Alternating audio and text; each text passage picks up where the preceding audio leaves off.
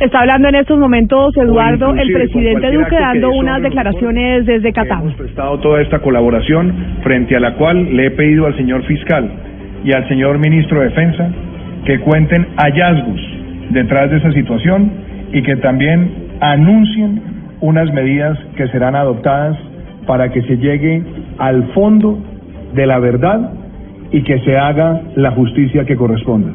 Le cedo la palabra entonces, señor fiscal Espitia, y al señor ministro de la Defensa. Habla el presidente Duque Camila a propósito de la muerte, del asesinato de Dimar Torres en la región del Catatumbo. Todavía no ha pronunciado alguna declaración con relación a la situación de Jesús Santrich. Es la primera vez que habla Espitia como fiscal encargado de la nación después de la renuncia del fiscal Néstor Humberto Martínez.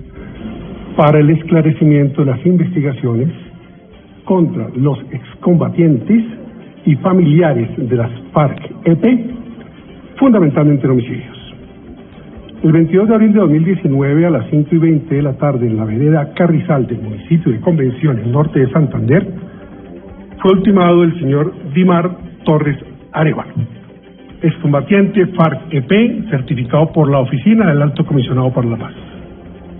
Por el cabo segundo del Ejército Nacional, Daniel Eduardo Gómez Robledo, adscrito al Batallón de Operaciones Terrestres Batot 11 de la compañía Alabarda, sección 42, quien actualmente se encuentra recluido preventivamente. De acuerdo con los elementos materiales probatorios y la evidencia física recaudada, recolectados por el equipo de trabajo de la Unidad Especial de Investigación, tales como grabaciones e información legalmente obtenida, se puede determinar en vía de principio que el coronel Jorge Armando Pérez Amezquita tendría conocimiento de los hechos. Sin embargo, los negó a las autoridades judiciales y administrativas. Por esta razón, el alto oficial será vinculado a la investigación por el delito de favorecimiento por encubrimiento. A la fecha, la Unidad Especial de Investigación ha esclarecido 52 de los 107 homicidios contra excombatientes FARC-EP, logrando un avance significativo del 48.59%. Recordemos que el ministro de la Defensa, que en estos momentos toma la palabra, en su momento reconoció y avaló la declaración del coronel. Cero tolerancia. Ahí está el A ministro de la Defensa.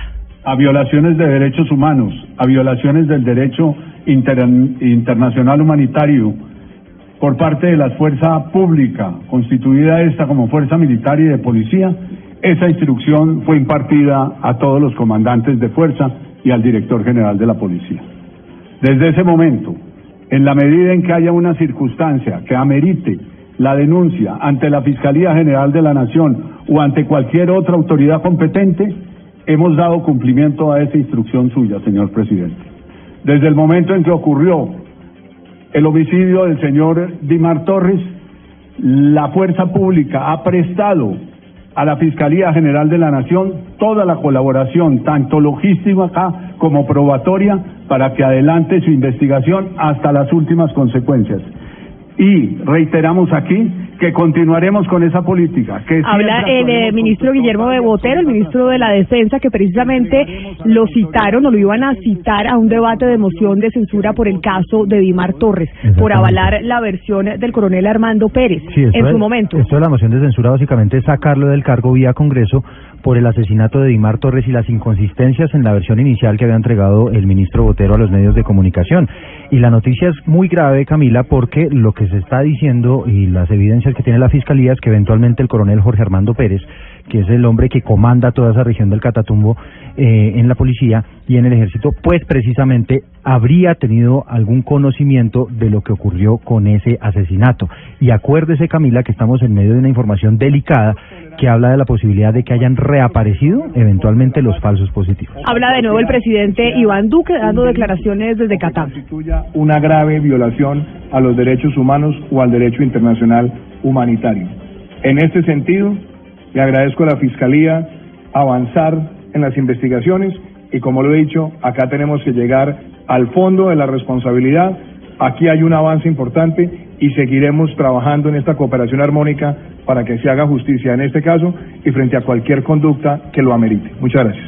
Gracias, presidente. El presidente Duque no se no hace referencia al tema de la conmoción interior, a la extradición de, de Santrich, ni tampoco a la situación eh, de salud del ex guerrillero de las FARC, porque esa es otra de las, De las noticias de que las están en noticias desarrollo, que están en exactamente. desarrollo y que la gente estaba esperando que el presidente se pronunciara al respecto, Eduardo.